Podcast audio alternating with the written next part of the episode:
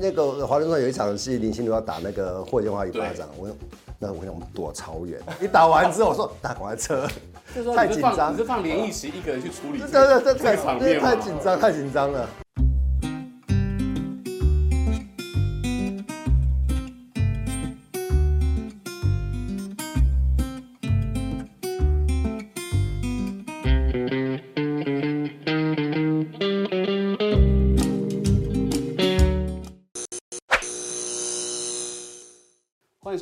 一杯，我是主持人郑伟博。在演艺圈以及娱乐产业高度专业的分工的年代呢，其实每一个部门它都追求了更多产业的洞察。那在过去呢，我们看到了这个在经纪人制度当中，其实他对于明星演员，然后到近年的职人，包含了导演都有经纪人。可是呢，你知不知道现在连制作人都有经纪人？经纪人怎么样赋能给制作人，让他产生更大的在产这产业上面的影响力？我觉得今天要为大家来好好的分析跟探讨。而明星跟艺人在事业获得了很好的成就之后，他也想要升级成为制作人，成为项目的操盘手。第一个就是修杰楷，Hello，你好。旁边这一位的哦，这个是知名的这个电视人，然后也是华灯初上的这个制作人，现在还是制作人的经纪人戴尼克戴天一。嗨，大家好。好，今天来到我们节目当中，不只是要好好聊，一定要来好好喝一下，这才符合我们的惯例。Cheers，Cheers。清爽有味道，有层次。从演员要变成制作人，嗯，对，当初怎么会起心动念，而且现在开始学到什么经验？其实最早会跟 Nick 哥一起去有这样的想法是啊，我们那时候一起在 TVBS 拍了《天堂的微笑》，那时候我只是当演员的部分，但是我从剧本发想到幕后制作，都说可不可以让我一起参与？那也很谢谢那时候的团队，其实。很少会愿意让演员参与到很深层的部分，不管是选角、剧本会议、场景会议各方面、美术各方面都让我参与，所以我就觉得换一个角度来思考做一部戏的时候，就会觉得可以有同理心，就会知道哦，原来要成就一部戏，不是演员做好这件事情就好，是所有人都要在很专业的角度位置上去做好每一件事情。那尼克，你自己在华灯初上其实是一个很好的经验。是，你自己从制作人身上你学到什么？其实我觉得这样，就是说，呃，做制作人的角色是应该做好一个资源整合的一个工作。他不是只是把戏拍好，他必须要乔演员、乔剧组，你要沟通导演跟演员、导演跟编剧。那这件事情其实，呃，我从呃。华灯初上其实学习到的是我们怎么在事前做好很多的沟通，不会在现场打架，因为现场打架是最常发生的问题，就是啊，呃，哪一个演员觉得这个台词不好，要现场改剧本，或者是导演觉得哦这个剧本不好，所以要改编剧的台词。最怕、最担心就是一个剧组一开始就吵成一团，这是这个戏是绝对不会成功。尼克已经有一个华灯很好的经验之后，你现在要回过头来成为制作人的经纪人。你要怎么帮他？当一个制作人，必须从前期的 finance 到中间的拍摄，一直到后面的呃销售都要做的时候，其实是一个很辛苦的事情。所以为什么要做制作人经济？我是希望说，制作人经济是协助制作人做好做戏这件事就好了。可是我可以帮你找到钱，我可以帮你做销售，你只要把戏做好就好了。所以我才开始觉得说，那要不要做一个制作人经济？那林心如是第一个嘛？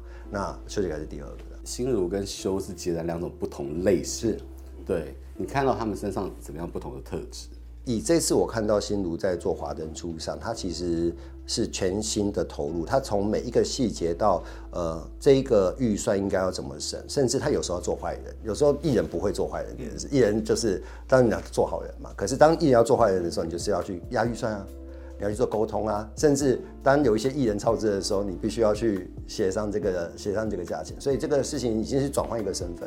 那林心如她的确现在已经学习到怎么做一个全方位的制作人，包含在版权卖付，她当然有她的她帮上忙的地方了。那修是这样，就修是从呃天堂的微笑的时候，是为什么我让他从头至尾参与，就是发现他有个特质，他知道怎么去。不是批评，可是他可以找到问题，然后提出他的意见，然后来修正。因为很多人是很多演员是丢丢问题，但是你没有 solution，可是制作人是你必须要有丢问题，你要能够 solution。那修有这个特质，每一个制作人其实他的本质学能跟专精的也不一样。有些人是明星有明星光环，可能在跟要政府补助或者资金上面其实是有帮助的。那有些人是掌控现场的能力非常的强大，有些人是非常会控预算。嗯，那修你自己觉得，在这么多的这种特色当中，你现在？最合适的制作人，我其实最合我我很喜欢参与前置作业，就拍戏拍戏前的前置作业，我觉得那个都是在编织一个很棒的梦，因为每一部戏其实都是所有人的心血去完成的，所以我们在编织这个梦想的时候，那个过程是逐梦的过程。我自己很喜欢在现场观察所有的人的的态度跟所有所有人的心情。可能真的有一些人会拍摄很很辛苦，那这时候制作人很重要角色就是要安抚大家的军心，就让大家安定下来，千万不要觉得好像我们好像很辛苦拍不完，有很多问题，其实所有东西都是可以解决的。所以我觉得我现在还蛮喜欢参与前置跟在现场陪着大家一起打仗的感觉。你觉得你的领导风格是什么？我有些人是仆人式领导，有些人是在前面带着大家去冲，有些人就是站在后面这样子，感觉是拿着羽扇纶巾。我觉得我是喜欢，嗯，提出问题我们来修正的一种。像演员，如果你有你的问题，其实你可以大可以说出来，因为我自己也是演员出身，所以我很知道演员的很多妹妹嘎嘎，就是他有很多他在乎的东西。有时候他可能就是一个服装不舒服，那我们要怎么样去？让他觉得今天可以拍摄顺利，又不要让你觉得有情绪，因为演员是最主要的那一个被拍摄的最主要的角色。那导演也会有很多自己的想法，尤其是导演是非常主观的一个位置。我自己会是属于可以一直不停的沟通协调，然后去安抚他们，觉得说今天很多事情我们都可以解决，但是我们。要把问题丢出来，做爸爸的特质，对，做爸爸的特质，对。但是有一些东西，我也会说的很明白。如果没办法解决的时候，我们也要说的很明白。对，所以我现在是属于很愿意去做那个沟通协调的角色。嗯，你自己觉得从公众人物、演员到制作人，你自己的优势是什么？可能大家还是会卖。就是一个公众人物的面子，或是在沟通上面，但是也有坏处，是也很容易，就像尼克哥讲的，他不容易做坏人。对对，就是你现在有经纪人，对 对，这这一题现在就这个角色也是非常重要的，因为很多的演员艺人，或是换一个身份的时候，他常常不好意思去得罪人，那得罪人又变成说，好像你很大牌，你你在挑三拣四，你好像是故意刁难。对，那这也是比较辛苦的地方，但是优势一定是我们如果去谈案子或者是做什么的，我们真的亲自去拜访，真的亲自去，对，就是至少大家会觉得说，哦，你是真的很认真，对这个东西是有很多热情。这时候呢，我们就要询问坏人的心情了，对，你什么时候应该要跳出来做坏人，而且还有就是说，从你的角度，你看到修他能够当制作人的优势是什么？我先回到华灯初上这一题，就是我跟林心如的分工是这样，我就跟他讲说，在呃预算的掌控，在开拍之前都是我的工作，跟拍完之后是我的工作，可在中间这一段我不会出现在现场，掌控整个现场是你的工作。其实我看到这个是也是修修的优势，就有如果我们昨天其实我们马上就要开一个新的很大型的都会爱情故事，然后也是一个比较国际水准的一个爱情故事，我也是让修跟我一起当制作人，所以我们昨天开了一个 budget meeting，在在这个 budget meeting 的时候，其实。制作人就要当一个很坏的角色，我就是东砍西砍嘛。但事事实上是这样，就是说我必须要撙节预算，才有可能让我的剧产生获利，甚至打平这样子。砍预算就是第一个当坏人的角色，第二个就是编剧、导演或是哪哪一方有任何需要被决策的时候，制作人又要跳出来做坏人的角色。那所以其实其实制作人很不好做，所以扛了非常非常多的压力。他如果失败了，他亏钱了，投资人就不会再投你。但这件事情是我来做，他投资人当然不会去对修杰楷啊，可是他会对的是我，那我就必须要站在我的角色上面去帮他们 cover 这件事情。嗯，那你看到修的特质呢？就是他可以很温暖，像慈父般的，就是关照这个项目。他可以不断的沟通，不断的讨论，然后找到问题就讨论，找到问题。那我像我是一个很没耐心，那到最后我就是给指令，我就说我觉得就是这样，可是他不是，他是会用沟通的方式，然后找到最后的一个。呃最后的一个决定这样子。因为我觉得做内容，尤其在内容产业，它非常特殊，就是在做内容的本身，它是要感性。嗯，但是我们要 赚钱，它需要理性。对，理性跟感性，左脑跟右脑的平衡其实没有那么容易。你怎么去面对这些？从可以很感性，然后追求到内容，到现在要极度理性。所以，所以我自己是一个很理性的人，就是不管在沟通，或是我喜欢排列式组合，我喜欢把问题条列就一二三四五六。如果太太感性的话，那就会比较辛苦，就会被牵着走或是什么。那你说，如果真的很实际面的数字啊，或是预算或各方面，我就真的还在学习，我就真的还是在跟着那个，就哦，原来 哦，原来要这样子，哇，好好，我学到，就一直不断的在在这些经验当中学习。因为演员真的在剧组里面，他能参与的层面其实真的相对来说比较少，比较少。他只要做好演员最最基本要做好的事情，就是把戏演好，状态保持好，然后。啊、呃，每天可以在角色状态里面，这样就够了。你有没有觉得以前单纯当演员其实相对幸福？其实很幸福，但是会比较站在只有演员的角度。不过你参与了幕后之后，你就会懂哇，原来我们有时候的不是刻意刁难，只是一些小小的啊、呃、要求，就会让整个剧组就是要花更牵一发而动全身，对，请假。对，之类的之类的，或者是各种 各种，就我们只要一个小小的刁难，就影响到所有可能是呃五六十人甚至上百人的一个整体的作业。对，所以就会更有同理心说，说啊，我们有时候也是为了这个作品好，就是回到初衷的概念。嗯，其实近年来就是台剧看起来好像有融景，不管是从这个啊《火神的眼泪》啊，《天桥上的魔术师》，一直到了《华灯初上》到达一个顶点，而且透过 Netflix 你们的操盘，让它在全球一百九几个国家都能够看得到，看起来是个烟火，但是还中间是有虚火。你直接在这里面，你看到了什么样的一些危机跟未来可能的变革？其实大家都认为说，你只要成本高，制作成本高，你就可以卖到国际平台。可是国际平台不见得买你独播。你帮大家解盲一下，怎么样才有机会能够卖到国际平台？它到底要求的是什么？嗯。以独播来讲，他当然要求是你是不是对准他他们呃他的 target。例如说 Netflix 他要的很很明显嘛，他要悬疑推理、犯罪这样的题材。迪士尼要的是合家合家合家欢是，所以就是说呃，我当我在开案的时候，我其实会对想这个题材对准哪一个平台来去做销售。可是我们反过来想，在二零二一年到二零二二年，这拍了大概一百二十部戏，卖到独播的有几部？其实不到五部，可是独播的最高的金额，假设是四十万美金一集的时候，但是有一百部啊，五十部到七十部都是用大概一千呃八百万到一千万拍，因为他们都认为他们可以卖独播。那它会不会产生一个很呃产销不平衡的状况？会产生。这四个国际平台一年可能只买你十部独播，可是你拍了一百部剧怎么办？现在甚至很多国内的电视台，它可以做到的是，如果可以卖到国际平台，甚至没有一定要首播在自己的频道上面，可是它的获利的这个可能性会比较高一点。那是独播，可是因为国际平台有三个销售模式，一个是亚洲区的独亚洲区播出，要不然是台湾区独播，要不然是台湾的不非独家。要不然就全全世界独播，四种销售模式。他他选择如果买你台湾非独家的时候，那代表他的他的呃权利金是非常低的。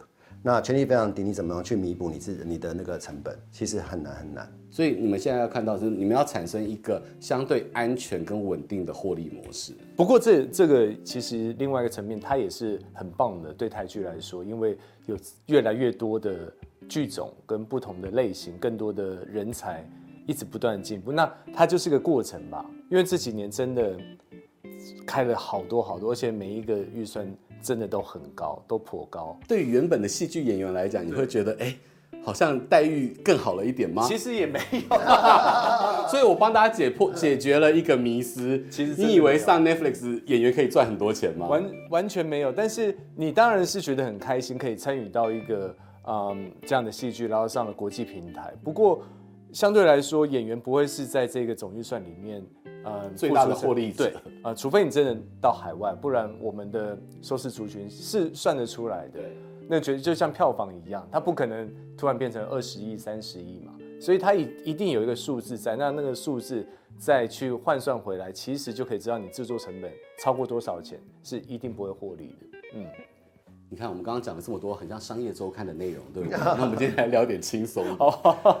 你要朝制作人这一条路前进，其实家中的静伟已经有这样的一个经验了。是，你们有讨论过这样的一个经验？我们我们其实很常会一起讨论彼此的工作啊，不管是呃剧本也好，各方面演出都会讨论。我记得《妈别闹》那时候，为了要请碧丽姐复出拍戏，她也花了很多的时间，然后真的去请碧丽姐。重出江湖，啊、对，就是真的真的参与演出。那他那时候其实也下了非常多的苦心，然后也参与了很多。我觉得演员在同时要制作又要演的时候，会常常会有很多打架的时候。会，而且你第一个是 mindset，你的你的思考，然后你还要照顾到很多。我觉得这当中都要一直不断的去训练跟去换位思考，然后去想的更多。你们是可以共同工作的人吗？是可以一起工作，绝对是可以。不过那个会有很多的妹妹嘎嘎或什么，觉得暂时可能算了吧，先算了。对对对对，保持安全距离在职场上面。就当然当然还是有机会有不错的或干嘛，当然是可以。制作人找另一半演出，你有经验啊？霍建华跟林心如，对对对对，你从旁观察到的这个中间，何润东也有啊，何润东找他老婆来演出，对。对对对对对，那个我觉得那个蛮辛苦的耶，就是说你要去，你站在制作人的角色，还是站在老婆老婆的角色，站在老公的角色，其实这个是一个很不好处理的事情，是。对，然后你吵架也就是你现场明明可以就是可以沟通的那。你不会真的没办法把工作跟家很重要，在这个时候你很重要，对对对对对，对，你要成为一个客观的。不，这个时候我绝对不会出现，这个时候一定要躲在很远很远很远。那个华伦说有一场戏，林心如要打那个霍建华一巴掌，我说那我想我们躲超远。一打完之后，我说大赶快撤，太紧张。你是放连奕琦一个人去处理这个这个场面吗？太紧张太紧张了。可是他们专业演员打完也没事，因为他们就是为了演出，因为我觉得是超好笑的。现在修，你开始慢慢的就是朝向更商业的这个思维去迈进了。嗯，那你会想要再开始斜杠其他副业吗？尤其你们家就是另一半根本就是这个食品大亨来着，连我家的厨房都会有你们的面。我觉得多元发展本来都是好事啦。那现在其实呃还是会喜欢就是呃戏剧圈，但是戏剧圈有很多的。的角色嘛，所以我现在现在转换看可不可以用制作人的角色去，嗯，贡献更多的心力，然后可以去想出更多不一样的方式跟模式。因为确实拍戏也拍了快二十年，有二十年了，然后也确实知道有一些在这个产业里面的一些盲点跟一些可以更好的地方。对，站在演员的角色去出发，变成制作人的时候，希望可以。尽到一些心力，然后修正一些方一些一些我们看得到的盲点的地方。对，对就像你讲的，其实在，在呃演艺圈有这些资历慢慢累积了，然后作为一个前辈，你会让年轻的后辈能够学到些什么？在你在转型的过程当中，还有心态上面要怎么样的那个？我觉得心态真的太重要了，因为各个的角色都好，就是最重要的一件事情，就是伦理跟礼貌跟。很多对于你的呃这个职业项目的热情，然后还有你的专业，就是真的要把这些东西都顾好，然后你才有办法在这个产业里面发光，然后在这个产业里面看到可能。Nick 也有很多的角色，你怎么去看待你要悠游在这样的一个产业里面？我觉得要做影视圈要很大的热忱。那我现在只有一个一个心态，就是培育下一代的人出来。就是我现在是我是别人培育出来的，像小汤也算呃汤胜伟也算是我的恩人。他怎么带我，怎么样做华灯初上，甚至卖到国际平台，他其实知道我很多。那我们也必须要培育下一代人出来。那下一代制作人在哪里？可能是修，然后甚至我们要培育更多的人才出来。这个是我觉得是使命啊，也是电视台的使命。电视媒体作为媒体，要有一个媒体的。道德责任，所以不管是用 TVBS 去培育更多的人才，甚至是我们怎么用呃我们的电视资源去做很多，呃像我们现在想做的是综艺节目，我会投入非常非常多的资源在综艺节目上，因为台剧下去，综艺节目就会上来。